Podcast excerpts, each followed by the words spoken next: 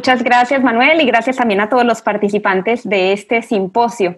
Eh, yo les quería hablar hoy de los periodistas católicos como puentes entre la Iglesia y el mundo. Es una misión muy bonita y especial que, pues, a la que nos ha llamado especialmente el Papa San Juan Pablo II en su Jornada Mundial de las Comunicaciones Sociales de 1999. Esta jornada el Papa la eh, tituló los más Miria, presencia amiga de quien busca al Padre, en el mensaje de, esta jornada.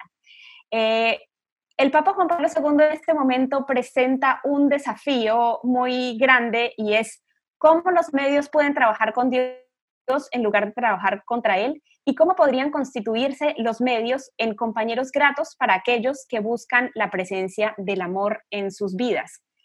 Eh, aquí hay también algo clave y es como muchas veces la iglesia eh, debe valorar esa búsqueda que tienen los periodistas de la verdad.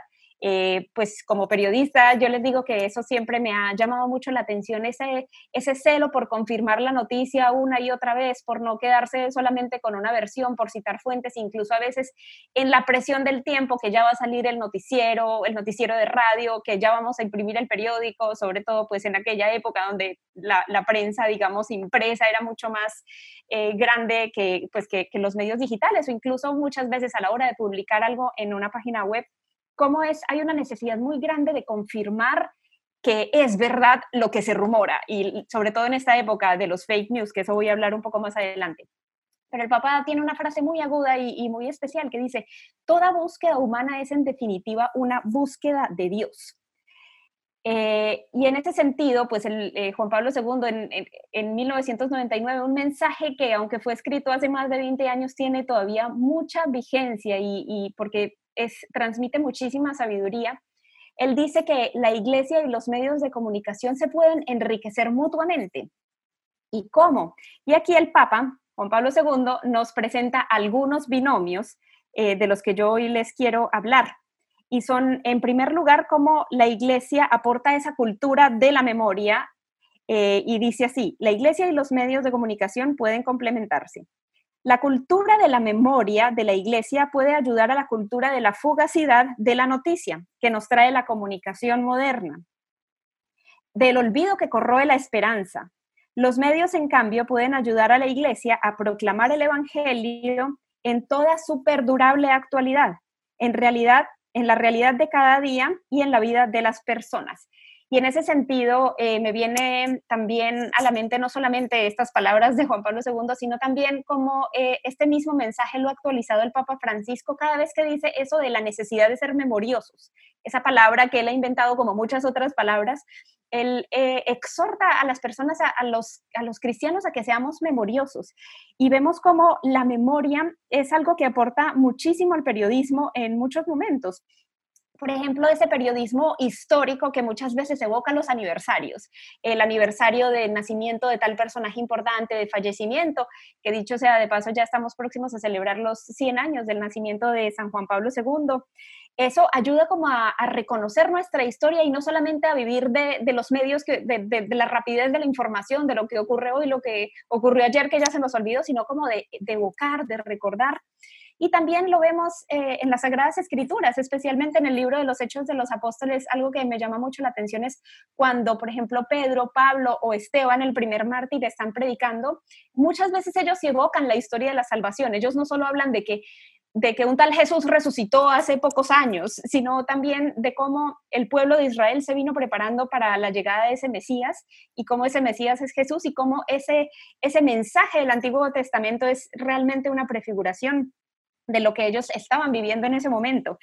Entonces, y de, hecho también el periodismo puede aportar mucho a la iglesia, eh, con, esa, con, muchas veces la, rapidez con la que tienen que hallar la información, la capacidad de organización, eso es algo de verdad increíble cuando uno está en, un noticiero, está en un, programa de radio, en, en, algo que tiene que salir inmediatamente y que tenemos que conseguir este entrevistado y que esta noticia la tenemos que lanzar ya, porque no puede esperar hasta mañana.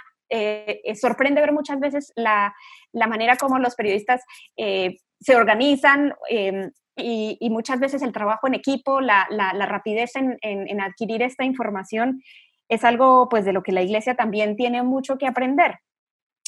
En ese sentido, les quería hablar un poco de, un eh, proyecto que tenemos en la Universidad Católica de Chile que se llama Enfoque, que lo hacen los mismos estudiantes y esto es muy bonito porque la idea es registrar los hechos de fe del pueblo chileno, tanto eh, todo lo que ocurre al interior de la Universidad Católica, que tiene una pastoral muy grande y, muy, bien organizada, como también las eh, manifestaciones, sobre todo de religiosidad popular, que ocurren fuera de la universidad. por ejemplo, hay viajes de misiones siempre cada, cada seis meses en, en vacaciones y van más o menos alrededor de 1.400 chicos a más de 40 zonas diferentes de Chile y los chicos de enfoque se van a registrar todas estas cosas y a preservar esa cultura de la memoria. Entonces, eh, para mí ha sido muy bonito ver cómo, cómo los mismos estudiantes se organizan y, y, siempre asesorados con profesionales que están ahí en la pastoral acompañándolos, pero, pero ellos mismos se organizan para poder registrar esta memoria. Eh, hay un segundo binomio, eh, que es el de la sabiduría y la información. El Papa Juan Pablo II nos, nos dice también que la cultura de la sabiduría de la Iglesia puede ayudar a la cultura de la información de los más media, de convertirse solamente en una acumulación de hechos sin sentido. Los medios, a su vez, pueden ayudar a la sabiduría de la Iglesia a permanecer alerta ante los impresionantes nuevos acontecimientos que ahora emergen. Y en ese sentido me viene a la mente, pues cito también a Juan Pablo II, un año antes de escribir este mensaje, publicó la encíclica Fides et Ratio, la fe y razón, en la que dice cómo la fe agudiza la mirada interior, abriendo la mente para que se descubra en el sucederse de los acontecimientos la presencia operante de la providencia. Esto es lo que, lo que Juan Pablo II eh, nos, nos enseña de que la fe al abrirse puede adquirir una gran sabiduría y la sabiduría no es solamente un acumular eh, conocimientos en nuestra cabeza, sino también de abrir la mente. Eh, pensemos, por ejemplo, en el libro de la sabiduría, como el rey Salomón ora pidiéndole al Señor la sabiduría y le dice, Tú, dame de tu sabiduría creadora. Es la misma sabiduría de Dios que creó el mundo, Él nos la puede compartir y nosotros la podemos adquirir mediante la oración eh, y mediante nuestra, nuestra comunicación permanente con Dios. Y en ese sentido, los, los medios también nos pueden aportar como esa cultura de estarnos informando constantemente de las cosas que están pasando. En ese sentido, también quiero hacer alusión a, algo muy doloroso que ocurre en la iglesia y son los escándalos diversos eh, de, de, algunos eh, sacerdotes, clérigos y líderes religiosos eh, que lamentablemente son ciertos y que nos, como que nosotros como católicos nos hemos tenido que sacudir eh, con los medios de comunicación, que son los que nos han mostrado que esas cosas han pasado y que quizás a veces nosotros estábamos un poco ciegos frente a lo que ocurría, pero los mismos medios nos han mostrado, esto ha pasado, en esto ustedes han, han pecado, digamos, y, y cómo al, reconocer, digamos, que, los medios sí muchas veces tienen razón y han investigado y, tienen conocimiento de causa, pues nos, nos, nos, han permitido también tener una cultura nosotros de informarnos, de informarnos entre nosotros, de, de incluso pues aquí en Chile uno ve que ya, ya se está mucho más alerta frente a diferentes... Eh, pues como, como posibles sospechas o diferentes acontecimientos y también vemos cómo, por ejemplo, hay una cultura mayor ahora de eh, selección, por ejemplo, de los candidatos al sacerdocio, de, del ambiente seguro. Entonces, es, a pesar de que es doloroso, yo creo que, que hemos aprendido a reaccionar y a recapacitar. Y esto, pues, ha sido gracias también a la investigación de los medios de comunicación y no los podemos ver como enemigos de la iglesia en ese sentido, sino como que nos han ayudado a ver la verdad. En ese sentido, también quisiera hablar de, mm, lo que hacemos en la Universidad Católica con respecto a, mm, pues a, poder aportarnos eh, mutuamente. Tenemos una revista que es la revista Diálogos, que es una revista que, tiene la pastoral eh, con reflexiones, artículos académicos eh, de investigación, que tienen un enfoque evangelizador muy, muy bonito y que a la vez pues podemos estar en diálogos con, con, el mundo secular y por eso, por eso el nombre de la revista. Y a la vez tenemos un programa en Radio María que se llama Café con Fe, que es interesante porque trata de analizar siempre hechos de actualidad a la luz de la fe. Y muchos expertos, tanto en iglesia como laicos muy bien formados, vienen, siempre los tenemos como invitados y nos ayudan en este diálogo y, y en este tender puentes. Otro tema del que hablaba Juan Pablo II es el de la cultura de la alegría de la iglesia y la cultura del entretenimiento de los medios. Él dice, em, la alegría de la iglesia puede ayudar a la cultura del entretenimiento de los medios de convertirse en una fuga desalmada de la verdad y la responsabilidad y los medios pueden ayudar a la iglesia a comprender mejor cómo comunicar con la gente de forma atractiva y a la vez que los pueda deleitar. En ese sentido, pues también creo que es importante actualizar el mensaje con eh, lo que dice eh, el Papa Francisco y su exhortación apostólica la alegría del Evangelio, eh, que, donde habla de la necesidad de, que, de encontrarnos con Dios como cristianos para poder transmitir el mensaje del Evangelio con mucha alegría. A la vez, pues me viene a la mente también una cita del profeta Sofonías que dice, tu Dios está en medio de ti, poderoso Salvador. Él exulta de gozo por ti, te renueva con su amor y baila por ti con gritos de júbilo. En verdad qué bonito es eh, como poder empaparnos de, la, de la alegría del Señor y poder a la vez como llenarnos de esa alegría para irradiarla a los demás. Y no es una alegría frívola, sino una alegría muy auténtica, la alegría de sentirnos amados por Dios. Em, también pienso, por ejemplo, en, un escritor peruano en el Premio Nobel de Literatura, Mario Vargas Llosa. Él critica mucho la civilización del espectáculo y de hecho tiene un libro que, se llama así. Eh, y dice que es una tragedia que haya mm, eh, justamente en una época donde hay tanto progreso tecnológico, científico y tanto material extraordinario que, que a la vez eh, se convierte todo como en una cultura simplemente del entretenimiento y del pasarla bien. Y me llama la atención porque este escritor pues no es eh, un hombre de, fe o por lo menos eh, de actos piadosos. Él, mismo muchas veces ha criticado a la iglesia, eh, pero a la vez tiene, como una onda nostalgia, digamos, por, por la cultura, por, por esa cultura que eleva el espíritu. Y creo que en ese sentido se puede entender también muchos puentes con personas como, como, él. Em,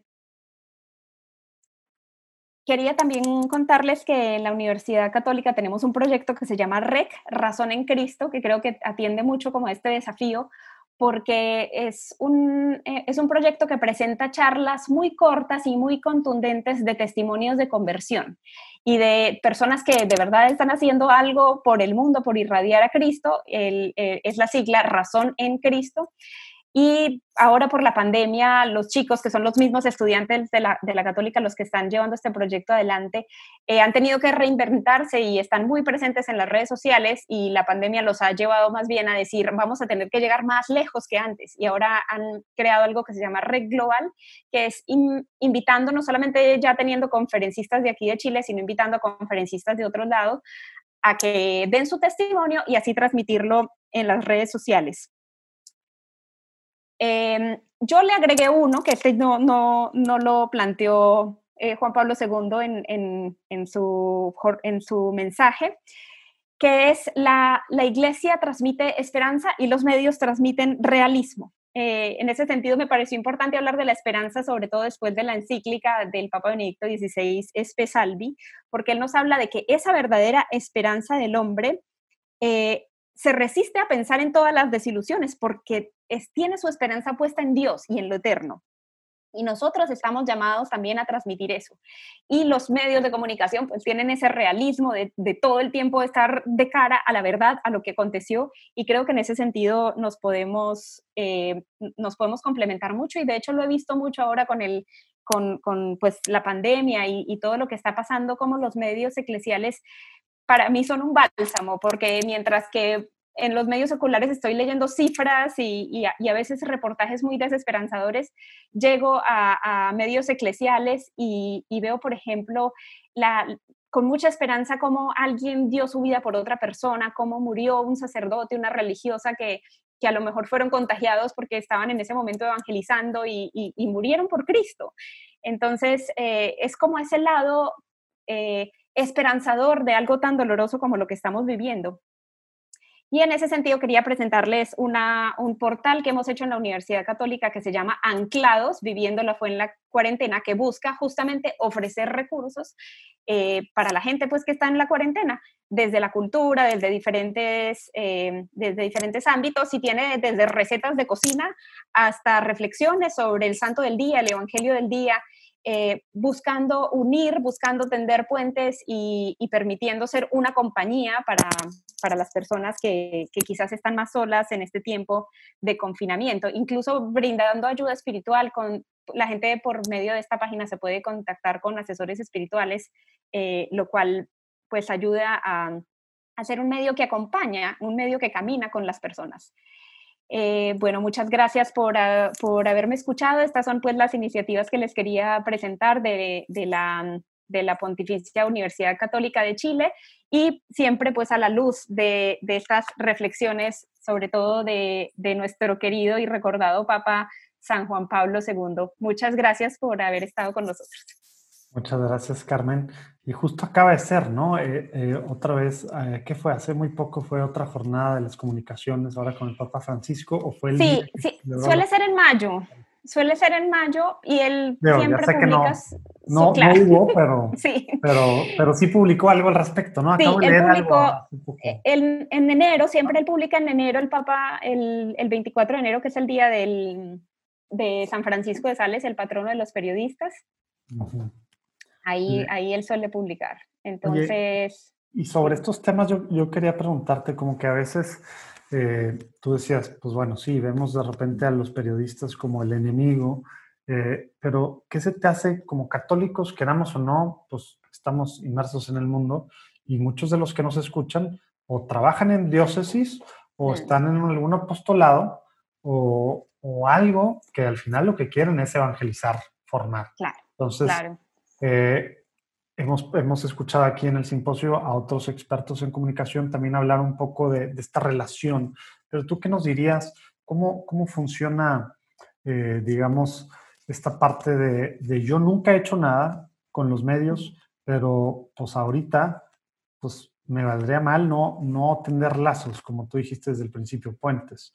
Entonces, ¿qué es un primer paso para poder lograr esto? Pues yo creo que siempre tenemos que ver los puntos en común. Y tanto un periodista como un católico, sea periodista o no el católico, eh, la búsqueda de la verdad.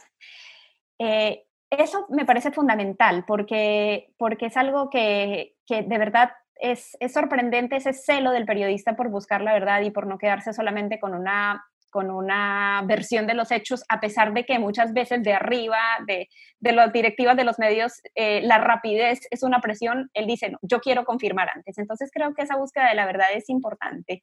Y, em, y en el sentido de, de, pues de los escándalos que lamentablemente muchas veces pues manchan, digamos, este, este mensaje tan hermoso, eh, creo que es importante como una cooperación mutua creo que, que por un lado eh, los periodistas sí pueden aportar, como lo decía en, en, la charla, pero también creo que, que, la misma iglesia ha reaccionado, incluso yo veo ahora como un periodismo católico mucho más maduro, que no simplemente exalta muchas cosas muy buenas que son reales, eh, de trabajos evangelizadores hermosos que yo creo que es indispensable difundirlos, pero también es capaz de criticarse y de decir, aquí faltó esto, esta persona eh, pues ha sido encontrada culpable y, estas, estas fueron las víctimas y como, como de poder ponerse un poco más al lado de las víctimas. Yo he visto en los últimos años como una madurez en el periodismo católico, lo cual me da gusto, porque eso también es estar del lado de la verdad.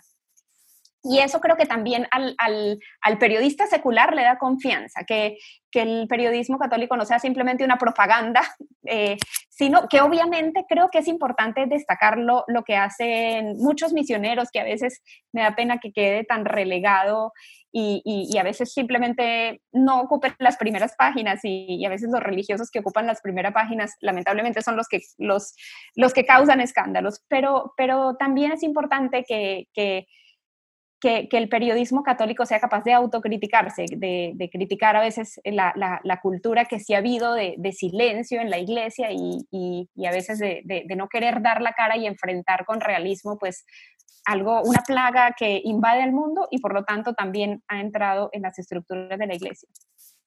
Vale, pues sí, porque sí, sí tenemos mucho a ver. Digo, también hay que aclarar, de seguro sí hay, o bueno, no de seguro, hay eh, también, pues sí, medios que traen otra agenda, ¿verdad? Pero tú estás hablando que, eso sí, digo, a lo mejor la búsqueda, la verdad, es lo de menos, o al menos, a lo mejor sí lo están buscando ellos, o ellos piensan, pero pues tienen ya muy, muy, muy claro que, que lo que quieren hacer, pues es causar, eh, pues mostrar cosas de la iglesia que son una parte así, como nosotros sabemos, y mostrarlo como un todo.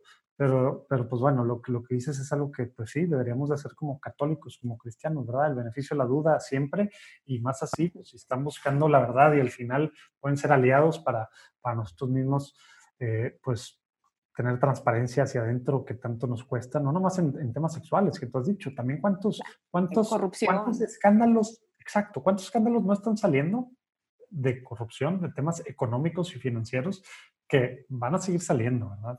Y, no, y, no es, y no es alguien de adentro los que estamos los que estamos diciendo, sino es gente de afuera, muchos reporteros, gente que está investigando, y pues sí, digo, duele y es terrible, y de seguro está mezclado todo, ¿verdad?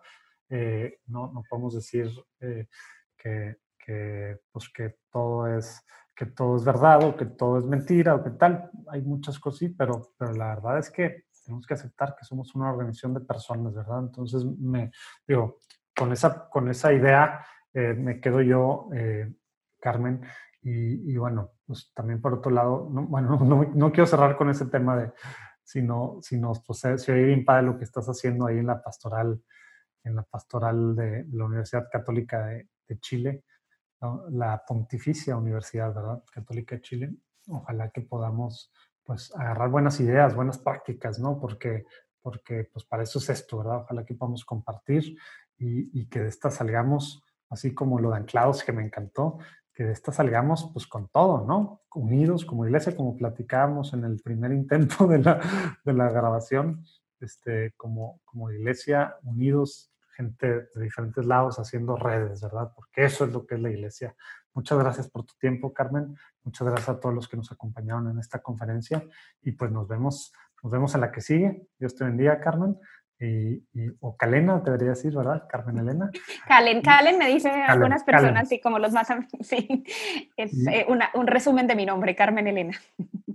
Muchas gracias por, por, tu tiempo y por lo que nos acabas de compartir y pues gracias a los que nos acompañaron en esta conferencia. Dios te bendiga y pues Dios los bendiga. Nos vemos en la que sigue. Muchas gracias a todos por su atención. Gracias.